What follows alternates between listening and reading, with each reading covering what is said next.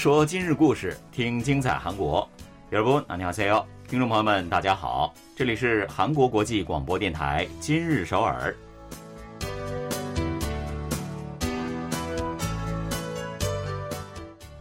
聚焦今日首尔，体会当下韩国，让我们带您走遍韩国的每个角落，让我们把最真实的韩国送到您的耳边。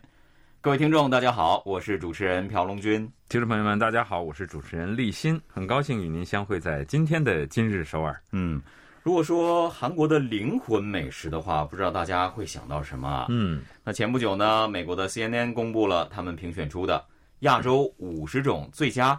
街头美食啊，要注意是街头美食。所以立新，如果你来选的话，街头美食最佳小吃，你会选什么呢？我想韩国这个先不说别的啊，嗯，但是这个炒年糕应该是榜上有名的，我觉得。没错，一下子就说到点子上了哈。嗯，说到这个韩国的街头美食的话，肯定是绕不过去这个炒年糕的啊。那 CNN 建议人们去韩国一定要品尝的街头美食就是炒年糕，另外还有一个紫菜包饭哈。那 CNN 说了，炒年糕呢其实是非常草根，但是也非常非常的亲民，所以呢在韩国深受广大民众的喜爱。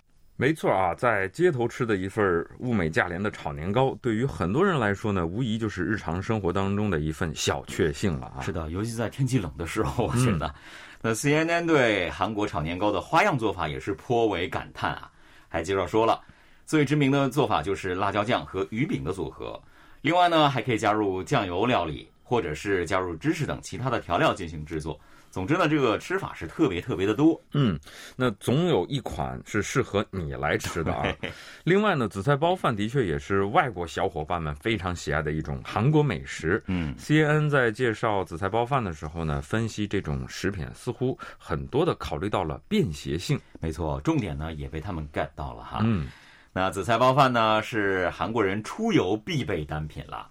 C N 呢，还提到了说，紫菜包饭和日式的寿司卷是不同的，是紫菜包裹着米饭，而且呢，里面包裹着菠菜啊、莲藕，还有鸡蛋、黄瓜、烤肉、蟹肉、腌萝卜、kimchi、芝麻等等等等各种各样的食材。嗯，既美味又有营养哈。是 说了半天，我都有点馋了。一会儿回家路上得买个紫菜卷饭带回去吃。那我就买一份炒年糕来。好的，那怀着对美味的期待呢，让我们一起走进今天的今日首尔吧，看一看本期节目有哪些内容要跟您分享呢？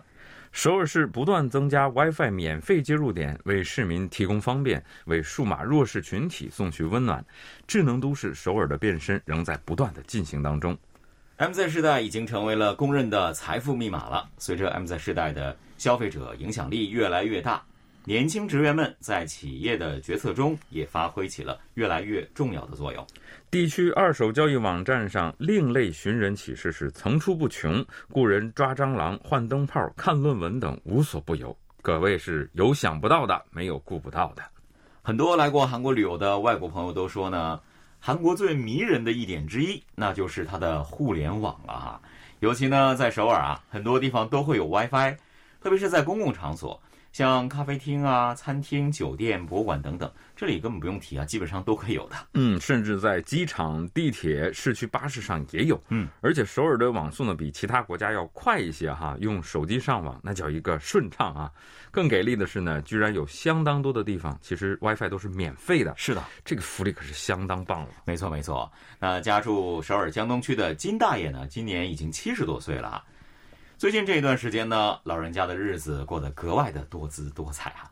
他是特别喜欢历史，还对外语非常感兴趣，所以呢，他每天都会上网来学习相关的网课。嗯，这要是搁在以前哈，就算是网课是免费的，老人家也会因为这个上网啊、流量啊等等犹豫不决。对，但是今年六月份啊，首尔市在江东老年综合福利馆设置了二十台免费公共 WiFi。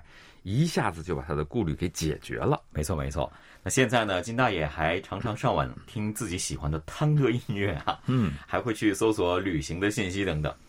老人家也说了，自从呢可以免费使用 WiFi，感觉干什么都特别的开心，好像自己回到了年轻时代。是啊，网络会给我们打开更大的世界啊。对，尤其是上了年纪的老人家们，借助网络呢，可以弥补很多客观条件的不足。那公共 WiFi 呢，在解决所谓的数码弱势群体的孤岛现象问题呢，就起到了非常大的作用。没错，没错。而首尔市呢，在这一方面的努力特别的可圈可点了。之前呢，根据首尔市透露。截止到上个月为止，首尔市运营着免费公共 WiFi 接入点，这个数量已经达到了两万八千多个了。嗯，其中呢包括室内公交车、公共设施的福利设施等等的免费 WiFi。目前呢，平均每天有一百三十六万人登录。如果以数据使用费来计算的话呢，每月达七十四亿八千万韩元。哇，可见呢，使用公共 WiFi 的这个市民真的是节省了不少的开支啊。嗯。那就像我们刚才介绍过的金大爷的情况啊，各福利设施呢也都是在尽量的充分利用首尔市的这一福利了。那这两年啊，因为自助点餐机等自助机的普及呢，不少老年人吃了不少的苦头哈。嗯，现在有了免费 WiFi，进行现场教育就变得容易的多了。是的，我觉得以后他们也会连上 WiFi，然后用二维码来点餐了。嗯，根据了解呢，以结婚移民女性为对象开展的各种视频讲座呢，也是变得越来越容易了。还有就是福利机构的工作人员呢，需要随时的了解自己负责的多位独居老人的情况。那有了公共 WiFi 呢，就可以很方便的进行免费视频通话了。福利机构的有关人士介绍说，哈，随着政府全面解除保持社会距离的措施，人们的日常生活呢逐渐的恢复，免费的 WiFi 的用途也越来越多样化了。那实际上呢，从二零一一年开始，首尔市就开始在市公共机构。二十五个区的办事处以及传统市场啊，还有公园等等人口密集的地区设置免费的 WiFi 接入点啊。这些年来呢，也一直都在推进这项事业的发展。所以目前首尔市的免费 WiFi 接入点呢，已经是其他主要广域地方自治团体的七到八倍。嗯，但是首尔市呢，并没有满足于此，还计划到二零二六年为止再增加四千个接入点。到时候我们是不是就不用花钱 去办网络了呢？嗯，很有可能。那有关方面说了，这是为了让市民随时随地都能够使用高质量的 WiFi 啊。那根据计划，追加设置的地点呢，包括水边感性城市事业当中的道林川、真林川，还有红济川等周边。以及通过流动定居人口等大数据分析定点选定的地区。嗯，刚刚提到的水边感性城市事业啊，也是首尔市正在推进的一个大项目。嗯，主要就是在道林川等三个川这几条河流的附近呢，构建各种生活便利设施，为市民呢提供休闲娱乐的空间。嗯，很幸运呢，我在这三个川当中的一条附近居住，非常好。我觉得这非常让人期待。那我们再言归正传了啊。除了增加免费的 WiFi 接入点呢，首尔市还计划将通信半径短。速度相对慢的旧型的装备都更换成为最新的装备。嗯，这大约是四千个啊。嗯，最近的 WiFi 呢，要比之前的产品速度要快四倍左右了。对。另外呢，首尔市还集中管理现有装备的质量。今年四月呢，首尔市还成立了公共 WiFi 故障处理机动队，每个区域有四个小组负责管理和修理等的现场工作。对，这个 WiFi 的发展也是五 G 速度了。嗯，打造一座智能城市呢，是首尔一直以来的目标了。将公共 WiFi 覆盖到尽可能多的地区，就是其中的一个重要的项目。那我想呢，在不久的将来啊，整个首尔市被免费 WiFi 覆盖就会变成现实了。到时候，如果来到首尔的外国朋友，那是不是就可以一边吃着我们刚刚介绍的韩国街头美食，那一边愉快的蹭一下 WiFi，然后上网向自己的朋友炫耀自己美好的假期了呢？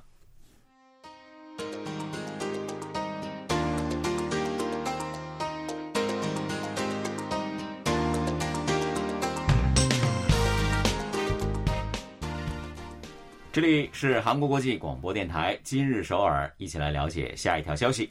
今年年初，在首尔松坡区乐天玛特会议室，与会者呢展开了热烈的讨论。嗯，一款由该超市直接进口，并且在国内独家销售的葡萄酒的宣传方案是当天会议的主题啊。是的，这时呢，刚刚进入公司四年的广告营销部职员江山，他想到了最近在同龄人之间被称为最硬打卡地的。首尔中路区东庙，所以他建议在东庙开一个月的快闪红酒吧怎么样？只是纯粹的酒吧，不打超市的招牌。嗯，对这一建议呢，很多与会者感到有一些意外啊。按照惯例呢，宣传酒类的时候，一般会在超市内部设立试饮台，那请来逛超市的顾客们品尝，来引导他们购买。是的，但是呢，他的建议却是在超市外面来举行这个活动，而且关键是不关联自己公司乐天玛特的店名，这是打破了常规的啊。嗯，不过呢，后来公司还是接受了江山的建议啊。不仅如此呢。还把寻找场地到运营啊、宣传等等，全都交给他全权负责了。那就这样哈，由东庙附近的这个旧韩屋改造而成的红酒吧，以快闪店的形式就诞生了。是，顾客们在这里呢是尽情的享用葡萄酒，直到他们心情愉快的离开酒吧的时候呢，才会得到乐天玛特的葡萄酒优惠券。是，那这样的宣传方式呢，也很 MZ 时代啊。嗯，现在的年轻人呢，注重自我。你要是一上来就马上的去给他灌输，哎，这个好那个好，说不定呢就会引起他的逆反情绪哈，反而呢会适得其反。如果说在他们自己体验之后，你再提供优惠的话，那一定会是事半功倍的。嗯，没错哈，这个红酒吧在社交媒体上呢就成了一个网红，嗯，一个月内就有两千多人去探店，在东庙品尝过这种葡萄酒的二三十岁年轻顾客呢，开始自发的前往超市购买这款葡萄酒。看来效果满分啊！嗯，估计刚刚这位江山呢，他也会提到很多的提成。最近这些年呢，MZ 时代消费者的影响力真的是越来越大了，这也使得 MZ 职员呢在企业当中的决策的影响力也是越来越大。那日前，一家报社是以国内四十四家的主要流通企业为对象，进行了一项相关的调查。这个调查结果显示，为了俘获 MZ 世代的消费者。有意识的赋予 MZ 职员主导权的企业占比高达百分之七十二点七。嗯，这个事实也证明了哈，得力于 MZ 时代的创意，在消费市场上呢，接连诞生了很多的热门产品啊。没错没错。那今年一月份呢，刚刚进入到公司的崔夏林，他是 HomePlus 超市水产部的年纪最小的采购员啊。他呢在首尔一个人居住，而他自己的独居体验就促成了这个超市。为单人家庭提供半条青鱼、半条鲅鱼等这样的水产品的半条系列。嗯，没错啊，一个人住一次最多也就能吃半条鱼。对，那很多人因为买一条吃不完，干脆他就不买了。是，能买半条鱼的话呢，也是帮助独居人士实现了某种吃鱼自由吧？没错，没错。那不光如此啊，他还推出了去掉鱼刺，用微波炉简单加热一下就可以吃的海鲜产品。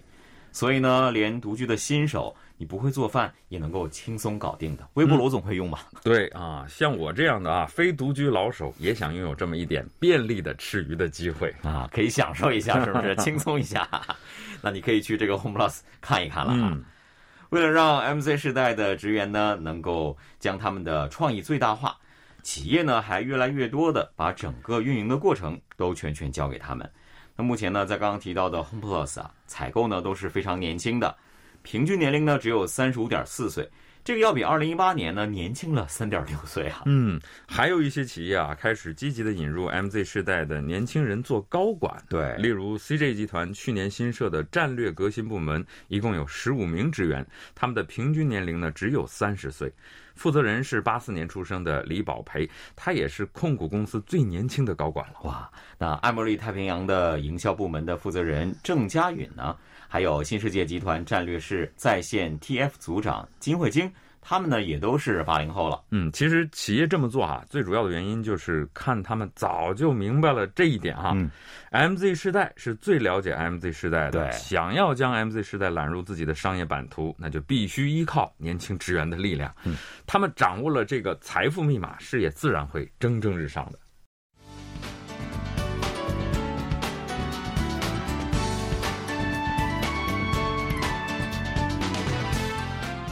这里依然是韩国国际广播电台今日首尔，一起来看最后一条消息。嗯，独自生活的女大学生朴秀敏呢，她在家里发现了一只大蟑螂。哇，虽然呢那只蟑螂也是被她吓了一跳啊，因为它声音实在太大了，吓得呢逃到了阳台上，不见了踪影。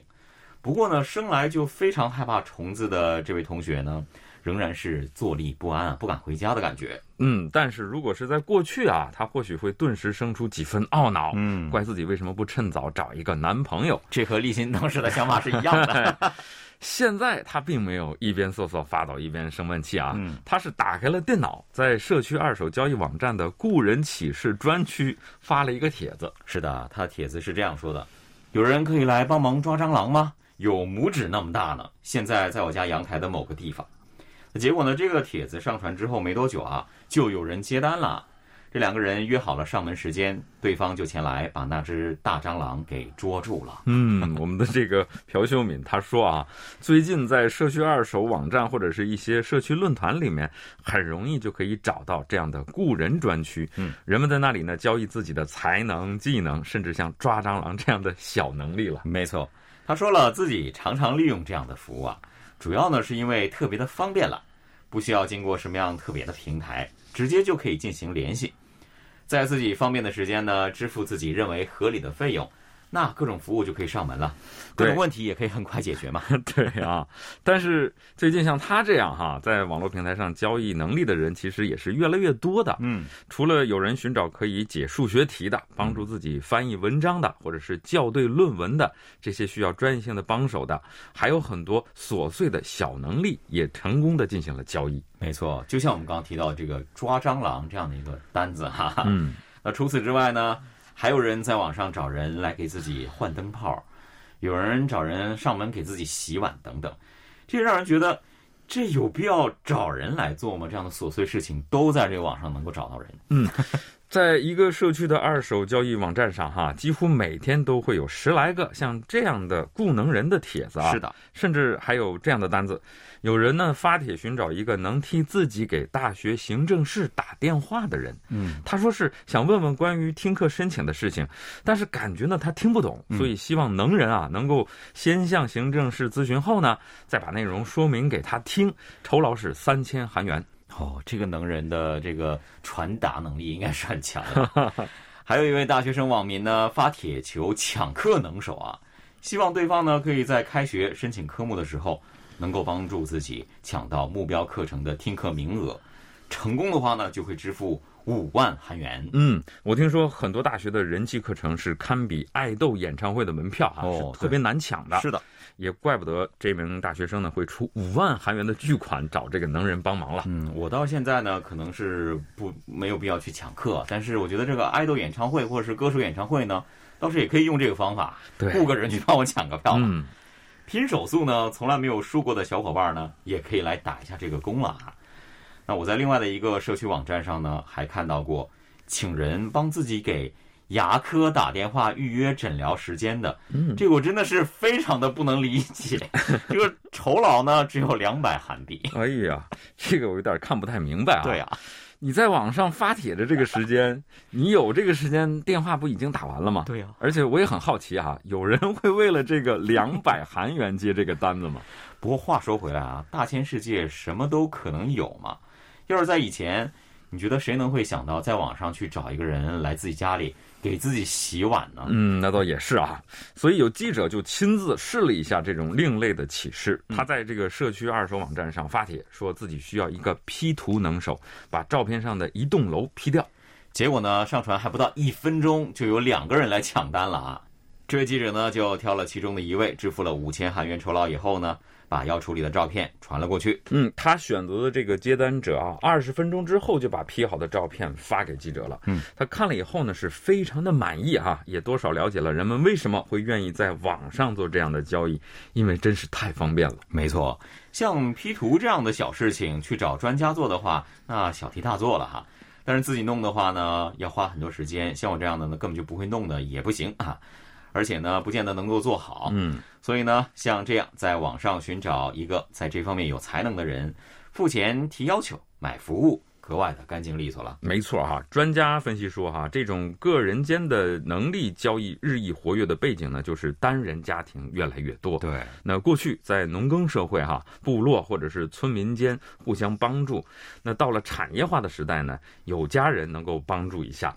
但是现在呢，单人家庭越来越多了，那只有一个人独自维持家庭生活，所以呢，没有办法承担所有的责任嘛。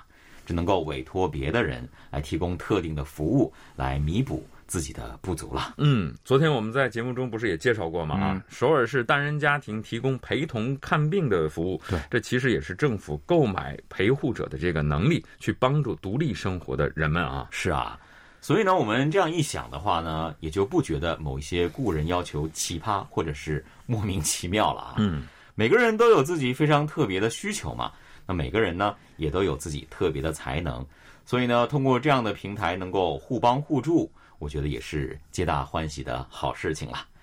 好的，今天的今日首尔节目呢，又到了结束的时候了。非常感谢各位的收听，我和龙军也要跟大家说一声再见了。听众朋友们，安妮给 C O，안녕히계세 요。